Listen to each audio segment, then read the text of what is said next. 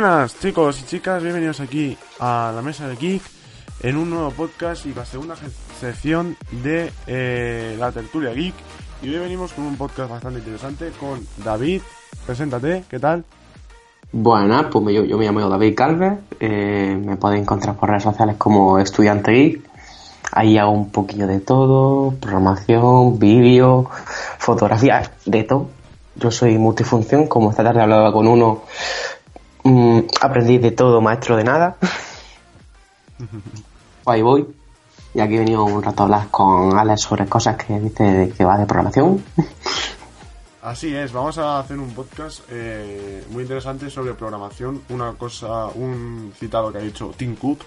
Así que nada, vamos con, con la intro y vamos a comenzar este podcast. Bienvenido a la Mesa del Geek, tu podcast de tecnología.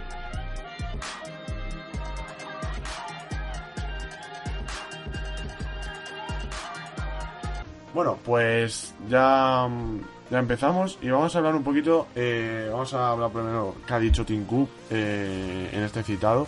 Y básicamente lo que ha dicho que él cree que para... oh, que él cree que eh, aprender a programar es mucho más importante que hablar inglés. Que incluso se tendría que utilizar en los, en los propios colegios. Así que, ¿qué opinas de esto, David? Eh, porque tú eres un, un chico que ha programado bastante y que ya sabe lo que viene siendo este concepto. Dinos un poco. Sí, a ver, lo que ha contado el libro que me has dicho ahora, me has pasado por un artículo, el artículo Tim Cook decía que si él ahora mismo tuviera 10 años, le daría más importancia a aprender a programar que a aprender inglés. Eh, puntualiza, sin quitarle importancia a aprender inglés. Porque también es importante, por supuesto. También es importante, pero eh, quizás le das le da más importancia a lo que viene siendo Sí. aprender a programar. Y te explico por qué. Aprender Sí. a programar eh, es muy bueno, o sea, porque te añade, aparte, aprendes inglés incluso programando, porque la mayoría de lenguajes de programación están en bueno, la mayoría no, todos, exceptuando casos especiales como lenguajes, sacar un lenguaje en español, una real gilipollez, perdón las palabras, y en lenguajes chorras que existen ahí de cualquier tipo, pues el lenguaje de programa- con- al programar que con, ay, perdón, al aprender a programar no solamente aprendes inglés de algunas palabras especiales que utilizas porque la, y la, aparte la mayoría de documentación está en inglés. O sea, si tú quieres aprender a programar, te vas a hartar a leer cosas en inglés. Cosa que tendré que aprender yo más. Tendré que aprender más inglés. Después, también mejora tu razonamiento lógico y tu razonamiento matemático. O sea, eh, Alex, ¿tú te acuerdas de toda la vida lo- lo- las preguntas de matemáticas que te las preguntas, los problemas de matemáticas que te hacen en la escuela, ¿no? Sí, sí, sí. Pues ap- aprender a programar es- está mal dicho, pero es más o menos lo mismo, o sea, pero más largo, o sea, lógico, es más desarrollo lógico, tienes que apre- aprender cuentas, bucles y todas esas cosas. Pero, O sea- ¿matemáticas a nivel, em, digámoslo así, a primaria o así en la ESO, así, es a una- un nivel avanzado? A ver, tú en programación puedes hacer cualquier. A ver, tú en sí es un fallo que tenemos muchos los programas, o sea, o por lo menos yo. eh, yo a mí ya las cuentas casi que se me olvidan, casi como el otro día que la- estábamos con una profesora, estaba, estaba en, en redes, que estoy yo ahora en un grado medio de FP, estaba en redes y para pasar a, a de número de decimal a binario o a otros dígitos, a, otros sistemas numerales, eh, hay que dividir un el número. Pues le sortea así, profesora, que se me han ido las ganas de dividir. Porque ya, como te lo hace el ordenador solo, pues ya se, a ti se te olvida, se te, da, se te quita la gana. O sea, pero me refiero a cuenta, o sea, eh, que me refiero que tienes que aprender a el desarrollo matemático. Y en cuanto a la dificultad, puedes hacer cualquier cosa. Desde suma, o sea, el ejercicio más básico de programación, el más típico, el que todos hemos hecho, hace una calculadora, ese ejercicio es épico, o sea, todo el mundo lo ha hecho. O sea, Sí, sí, sí. hace una calculadora que la verdad es que tiene su dificultad. Sí. O sea, en cuanto a sí, a su lógica tienes que guardar muchas veces números, tienes que tienes que almacenar números, tienes que crear la estructura. A ver, que algo básico, que es, a lo mejor tarda, según el nivel que tenga, a lo mejor un día en hacerlo, que es algo sencillo. Y la verdad es que es muy simple. Y lo de aprender a programar, eh, incluir programación en la escuela, yo voy a contar mi historia. Yo llevo programando desde los 13 años, sí, que empecé en una academia, o sea, yo me gusta la informática desde pequeño, y me metí, y a los o- 12, 13 años, se me fue la olla y empecé a buscar cursos de programación. Empecé y encontré uno de Android, que eh, de- para programar en Android, que valía 700 euros. Eso cuando se lo dije a mis padres me miraron ahí con cara rara diciendo, niño, tú que te has fumado. Ahí diciendo, este niño ha perdido la cabeza. Y por final no hice nada. Pero ¿qué pasa? Yo seguí buscando academia y al final encontré una academia que había aquí en Almería, en la cual aprendió a programar, básicamente. O sea, yo, yo no puedo decir que sea au- autodidacta. Hay miles de personas que son autodidactas y que muy orgulloso de ellos, pero al final yo opino lo siguiente. Eh, nadie es autodidacta, todos adquirimos el concepto de otros. Que nos lo busquemos de una forma o de otra es otra cosa. Nadie es autodidacta porque nadie puede inventar. Hay pocas personas que puedan inventar algún conocimiento. Y, y esas personas han obtenido ese- un conocimiento base antes de crear su conocimiento. Sí, pues eh, te quería comentar una cosa, eh, bueno, quería comentar eh, un dato que ha dicho Tim Cook y no es, y a ver si me puedes decir si es cierto o no. Y dice que saber un lenguaje de programación te permite poder expresarte con casi 7 billones, ¿habéis escuchado bien? Sí, con Billo- billones de personas en todo el mundo. ¿Eso es cierto? Eh, sí. Tan cierto, a ver, tan cierto como más que solamente saber programar, saber crear algo importante. O sea, saber tener creatividad. O sea, 7 billones de personas son, creo que si mal no me equivoco, eh, la cantidad de personas que tienen acceso a Internet hoy en día. Aprender a programar cualquier cosa, o sea, mm, ya sea Swift, como promociona Apple en su lenguaje de programación suyo para sus aplicaciones, eh, que tienes acceso a todas las personas que tienen un iPhone en el mundo y, y Mac. Bueno, que Mac también se pueden. Bueno, y añadiendo aplicaciones mixtas, que eso ya son cosas diferentes. Luego, con plataformas como por ejemplo Android, que para aprender a- para programar Android que programar Java, que es lo que yo más o menos más sé. Mm, Ahora hablamos de eso, sí. No, sí, que aunque no sé programar en Android, porque yo que aprendí a Java, sé mucho de consola, pero de Android no he hecho nunca mucho. He hecho un poco de Android, pero no mucho, básicamente porque mi ordenador no me lo permite. Y después también tienes mm, programación web, mejor dicho, desarrollo, diseño web. O sea, sí, bueno, si mezclas todo, entonces sí se consigue programación web. Bueno, me- mejor dicho, desarrollo web. Que es que uh, le da un golpe al móvil. Desarrollo, diseñar una página con HTML, CSS, eso no es programación, eso es diseño. Eh, te abre un mundo para que simplemente con nada, que haga crear tu página web, poder comunicarte y mostrar tu mensaje a, tanta, a tantos millones de personas, o billones, como dicen Tim Cook. Y, o sea, luego también añadirle más cosas, más lenguajes, para que, ver, quien no lo sepa, una página web está compuesto por la parte front, o sea, la parte que se ve y la parte backend. Sí, En sí. la- ¿Sabes lo que es, no? Ahora vamos con eso, porque es que eh, hay una frase que dice Tim Cook al final del citado que dice la, creati- la creatividad se encuentra en la parte delantera, el código permanece atrás. La clave es conseguir mezclar ambas cosas para conseguir cosas increíbles. ¿Qué quiere decir eso? Porque la verdad que eso parece muy filosófico. A ver, básicamente cualquier aplicación informática, bueno, cualquier no, la mayoría de aplicaciones informáticas tienen una parte frontend y una parte backend. Eh, Eso se utiliza sobre todo en términos de programación mm, de, de desarrollo web. Eh, mm, en otros sitios no se utiliza tanto esa terminología, pero me refiero.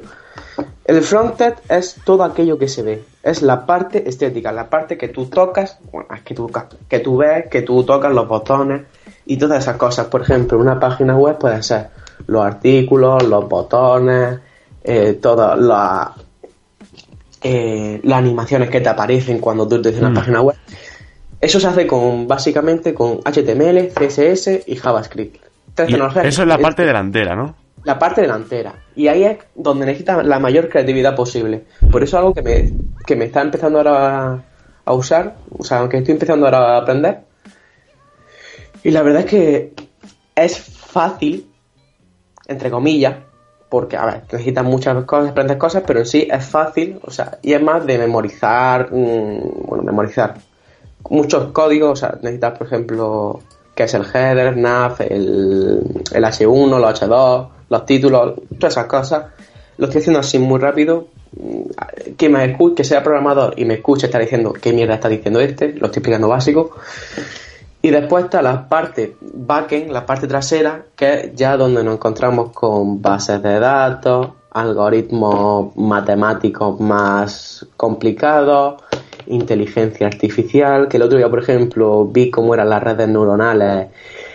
Y cuando tú ves una red neuronal te pega un tiro, no a nivel de código, sino a nivel de concepto, o sea, ya vi el nivel de concepto y digo yo, hostia, Sí.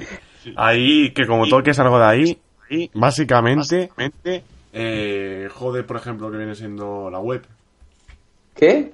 Si tocas algo de lo que viene del código, joder la web. A mí ya me pasó con Blogger y... No, no, o sea, no, tú lo que tocaste algo de código, en, tú lo que puedes tocar en código en Blogger es la, fa- la parte frontend. La, ah, sí, la fuente. La, no, la parte delantera, la frontend. ¿Y, la y la, delan- y la que está atrás, cuál sería? Eso serían bases de datos, Hmm. o sea, acceso a bases de datos, PH, que eso es sobre todo PHP, MySQL y todas esas cosas. Eh, yo de base de datos no, no sé mucho, tengo que aprender, lo sé, lo quiero aprender, lo deseo aprender, pero me da pereza. Y luego cuando se lo pedí al, al profesor, que ya no estoy dando clases, pero cuando se lo pedí al profesor me decía, lo vamos a dar y al final lo hemos dado. Así estoy yo todavía esperando. Y después más el nivel de algoritmo, o sea, mm, yo que sé, por ejemplo, con las típicas, lo se me ocurre ahora, por ejemplo, las típicas aplicaciones que, aplicaciones web, por ejemplo, que está al final del año, que te, que te dice ah, en Instagram, tú pones tu cuenta y te aparecen las fotos más típicas, Hmm. las fotos más que te me han gustado.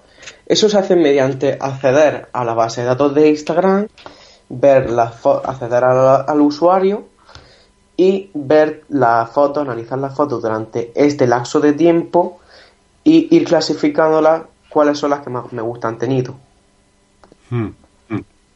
Pues eso sería la parte backend. Hay que acceder a la base de datos, más conocimiento.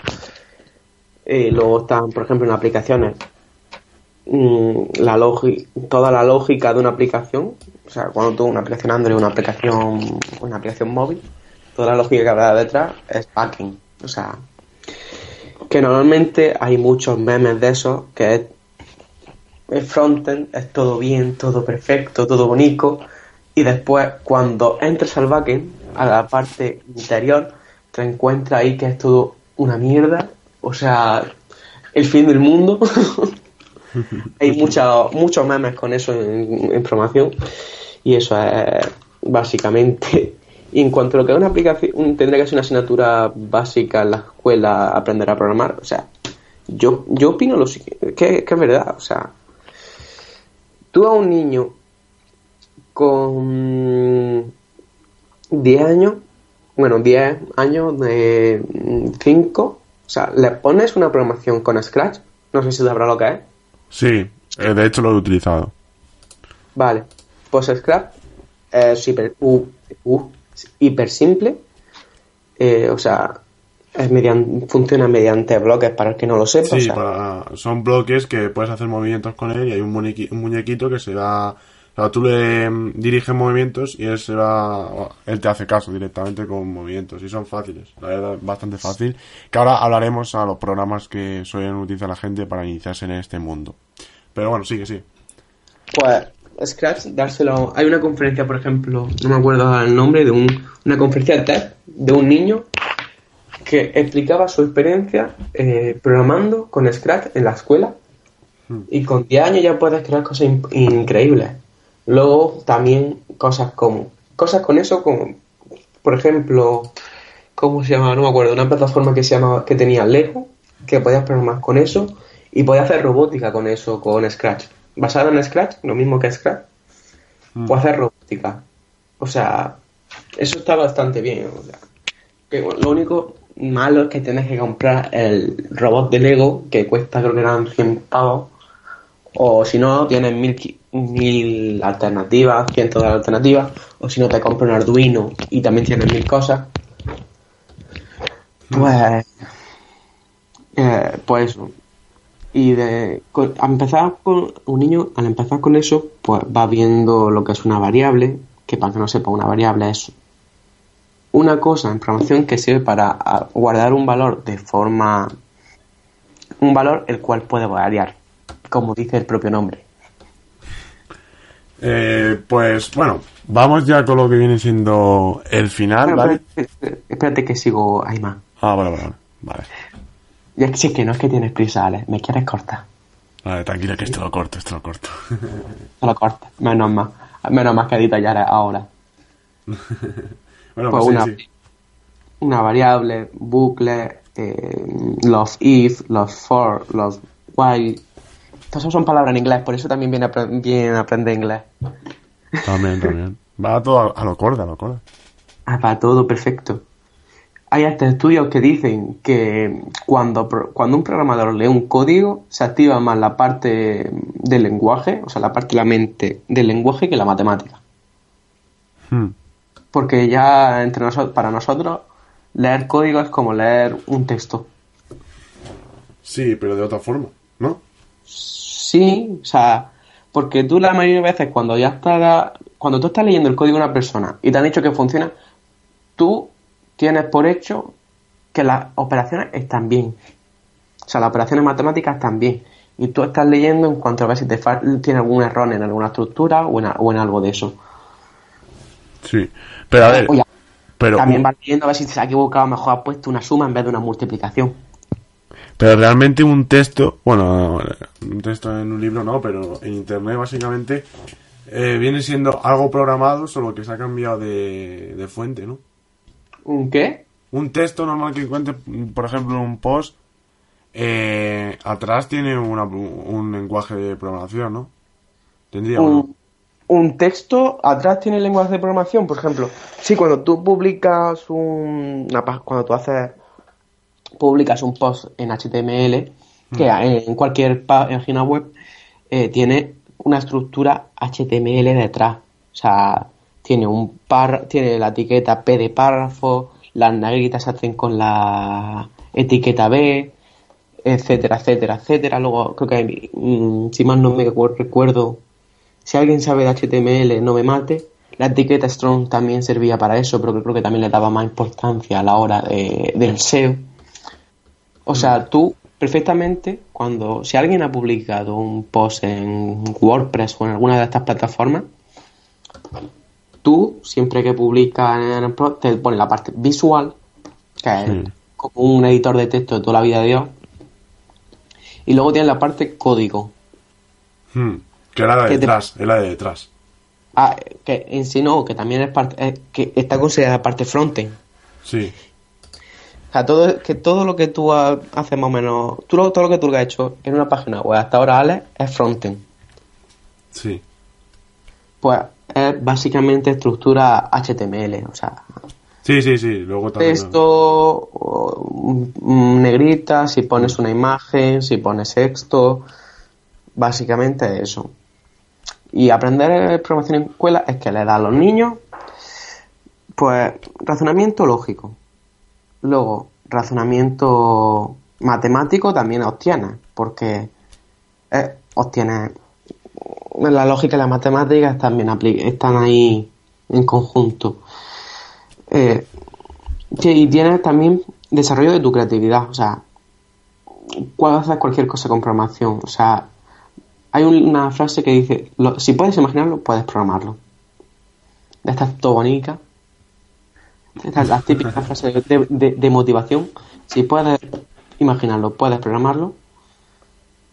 Y, o sea, y además a un niño que le dices, venga, vamos a hacer un videojuego en clase. O sea, el niño te ama, pero vamos, o sea, si le das a elegir entre tirarte tres horas copiando un, leyendo algo que no le interesa, o decir, vamos a crear un videojuego.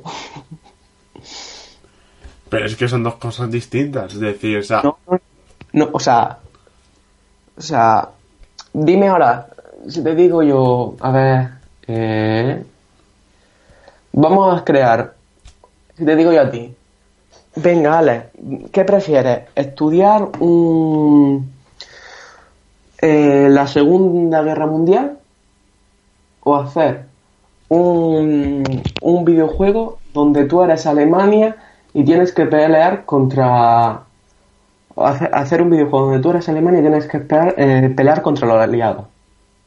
Sí, pero es que eh, realmente el conocimiento no lo vas a tener. O sea, no vas Eh, a no. estudiar, no, vas a... No, sí.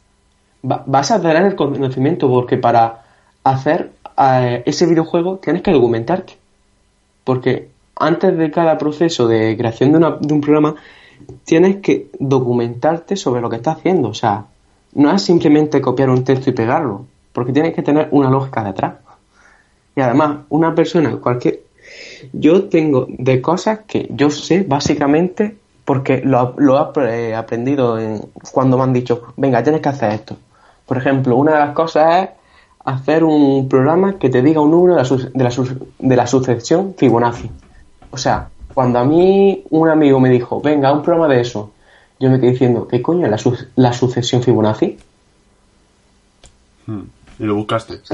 Lo busqué, lo busca en Google, en la, te sale la Wikipedia, tiene 1500, 1500 definiciones de la Wikipedia y pues en una noche te hace eso y ya sabes lo que es la Fibonacci. O sea, 0, 1, 1, 2, 3, 5, 8, eh, 13, eh, 21 y ya no me acuerdo más. Bueno, es sumar simplemente los dos últimos números de sucesión para obtener el siguiente. Sí. Eso es la, su- la sucesión Fibonacci, siendo el 0 y el 1 la primera de la, de la secuencia. Pues eso en una noche te lo haces y aprendes cómo se hace la sucesión. Cómo, mm, a ver, si me va a pegar, me va a recordar a cómo se llamaba. Las sucesiones matemáticas que dos tipos había. Eh, las sucesiones matemáticas. Sus sucesiones, sí. Sucesión aleatoria. Aleatoria y la otra cuál era. Binomial. Pues no me acuerdo. Binomial o no sé, no sé cuál es. Mm. Pues. Mmm, o sea, es que no me acuerdo. Mm, básicamente. Pues aprendes también a hacerla. Porque tienes que utilizar la lógica que utilizas que utiliza en una cuenta matemática que te pide un profesor. La tienes que hacer, la tienes que aplicar en un código. O sea, tienes que hacer una estructura que te haga lo que tú haces normalmente. Cuando, ¿Cómo tú resuelves una aplicación, una ecuación matemática, una ecuación de segundo grado? Hmm, tú sigues un, un procedimiento, ¿no? Sí. Pues tú para programarlo tienes que seguir el mismo procedimiento. Sí, pero, a ver, sí, yo sé que para eh, cosas matemáticas, por ejemplo, matemática que tienen que ver con números, eh, eso en la programación te, te puede venir muy bien, pero para cosas como has dicho tú de estudiarte en Segunda Guerra Mundial, para crear un videojuego, has dicho. Sí, crea un videojuego. Pero te tienes que informar antes de, te lo tienes que estudiar antes que antes de hacerlo. ¿Sabes? Claro, o sea, tú... Realmente, tipo, pero realmente vas a vas a hacer dos cosas y vas a aprender más, pero realmente te Claro, lo vas a tener que pero- apoyar igualmente. te lo va a te- vale, pero te van a tener que empollar. Pero es tipo, vale, tengo que hacer... Pero tienes por lo menos un motivo. O sea, tienes tipo... Para, por ejemplo, tenemos que hacer el videojuego de la Segunda Guerra Mundial. Tenemos que saber quiénes son los países que están en cada bando. Hmm. Quitando Rusia, que eso era, era una... Esa era, se iba con toda, esa era la barata. pues tienes que saber quiénes son de cada bando. Para asignarles sus propias banderas, sus propios atributos, sus propias clases. Luego, tienes que saber cuáles son las, eran las batallas importantes. Y pues para hacer en la historia que ocurran esas batallas importantes. O sea, imagínate, o sea, eso.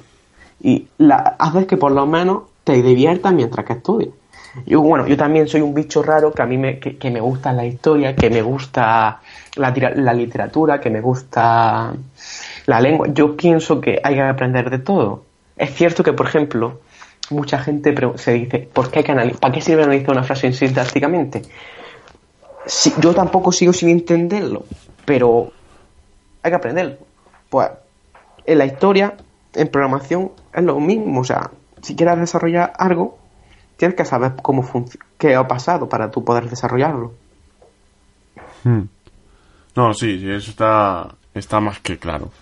Pero... es que básicamente, Alex, si te llego yo a, Imagínate que yo soy tu profesor y te dice, ¿qué preferís? ¿Que yo suerte todo el rollo del tema y hacer el examen o hacemos un videojuego del tema? Obviamente lo segundo. Y aprenderlo y que la nota sea el videojuego. Pues ahí ya la cosa cambia. ¿En serio? O sea, no, ahí sí que la cosa cambia. Y sobre todo el tema de, la motivación, ¿no? O sea, claro, o sea, tipo, eh, o hacer un trabajo, hmm. hacer un trabajo en el que tienes mucho tiempo para hacerlo, o te lo juegas en un examen. Hay gente que prefiere hacerlo en un examen, utiliza métodos poco ortodoxos, hmm. poco... O sea, básicamente que se hace la chuletaca buena de toda la vida, Dios que eso, eso a, a, a la barbacoa está, está, bueno. Sí, no, eso está claro. A ver, hay gente que incluso prefiere eh, estudiar un examen eh, antes, porque se cree que, por ejemplo, hacer el videojuego es mucho más difícil, pero luego cuando va a la sala informática, la cosa cambia. Porque es que hay diferentes lenguajes de programación. Hay, hay algunos que son muy fáciles, como por ejemplo dice Link Cook, eh, Swift, que es bastante fácil e intuitivo, que ahora hablaremos de los lenguajes que son más recomendables para empezar.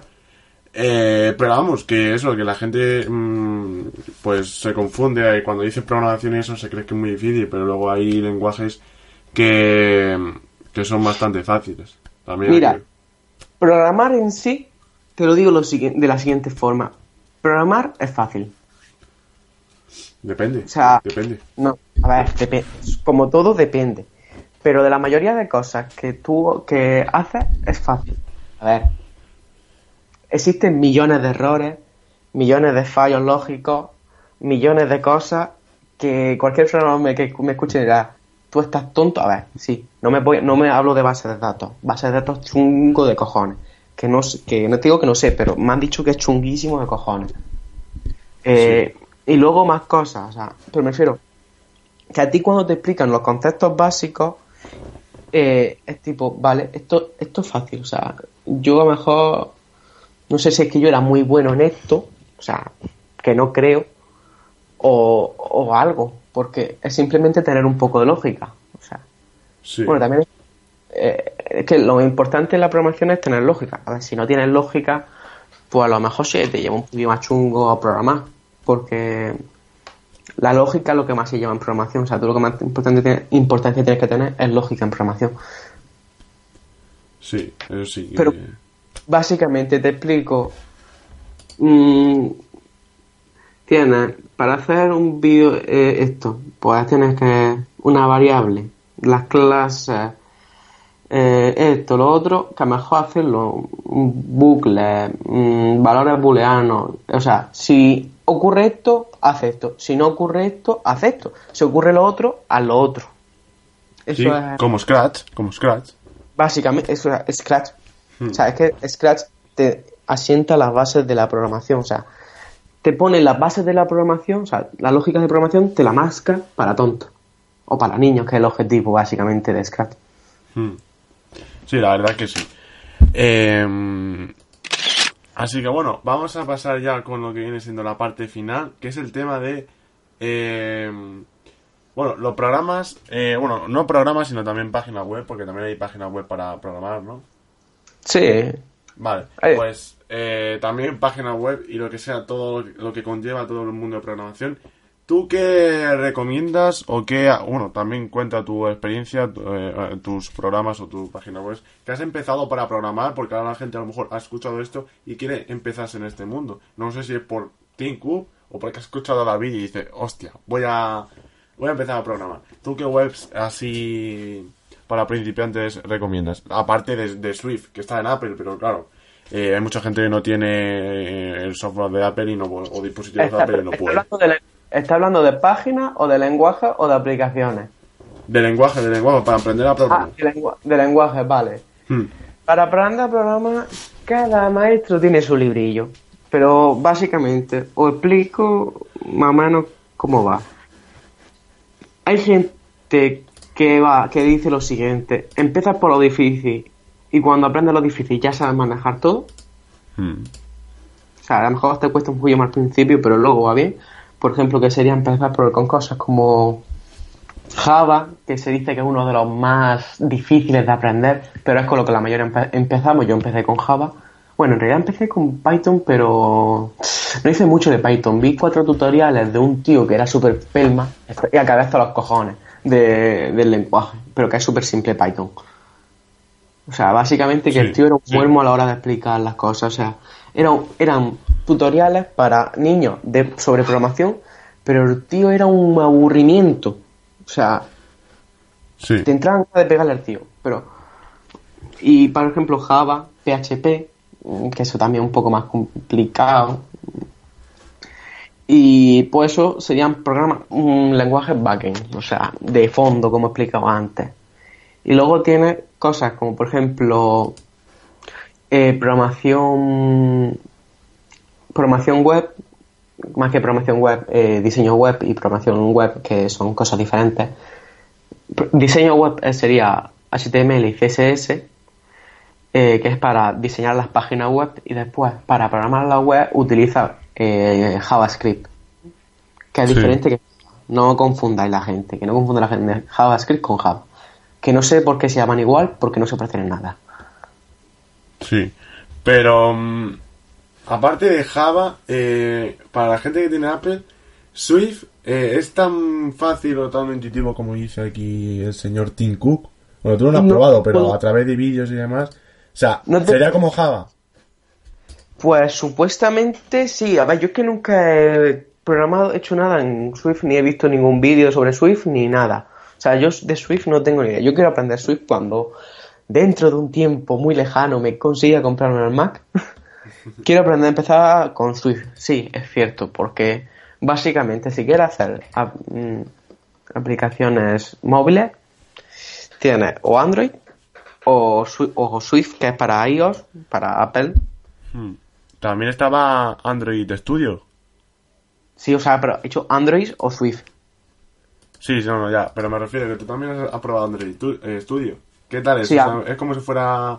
Sea, es fácil, igual que, por ejemplo, Java. Bueno, Java has dicho que es difícil, pero mejor Es que- aprender no, por lo ver, difícil. no me, no me refiero, es que no, es que Android Studio es Java. Ah, Android Studio es Java. O sea, Android Studio, el lenguaje de programación que se utiliza es Java. Bueno, ahora también está añadiendo Kotlin, pero tú en Android Studio tienes dos partes básicamente.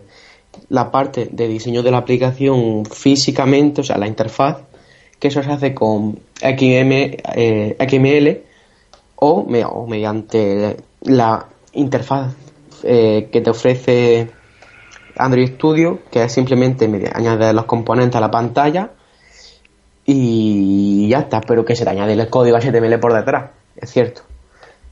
Y luego tú la aplicación, la lógica de la aplicación la, la programas en Java, Sí. que tiene una serie de librerías, clases especiales de, de Android, pero se hace en Java básicamente. O sea, yo no digo que Java sea difícil, o sea, me refiero que entre lo fácil, Java es de los más difíciles porque es donde te encuentras más palabras extrañas al inicio, o sea, Y es muy completa, ¿no? Es muy completa. Claro, o sea, tienes que instanciar lo- todo tipo de variables, cosa que por ejemplo en otros lenguajes no tenéis que, que hacerlo. Tienes que instanciar las clases, tienes el- que es una clase, una clase pública, tienes que saber si está, eh, qué es la estática, tienes que saber qué es el buffer, bueno, pero eso lo hace automáticamente Java, o sea que eso puede hacerte ser un poco más transparente, pero también te hace falta saberlo. Y hay, son cosas que, por ejemplo, en lenguajes como Python, Python es uno de los lenguajes que se conoce que es más simple, o sea, Python es súper simple, por eso se utiliza para redes neuronales, porque redes neuronales es algo tan complejo que si ponen un lenguaje complejo, a la gente la mata. O sea, nos quedamos sin ingenieros. Hmm. No, sí. O sea, Sí, sí, es verdad. Eso sí que es verdad. O sea, me refiero que para aprender a programación, programación hay que saber qué quieres saber, o sea, qué quieres hacer.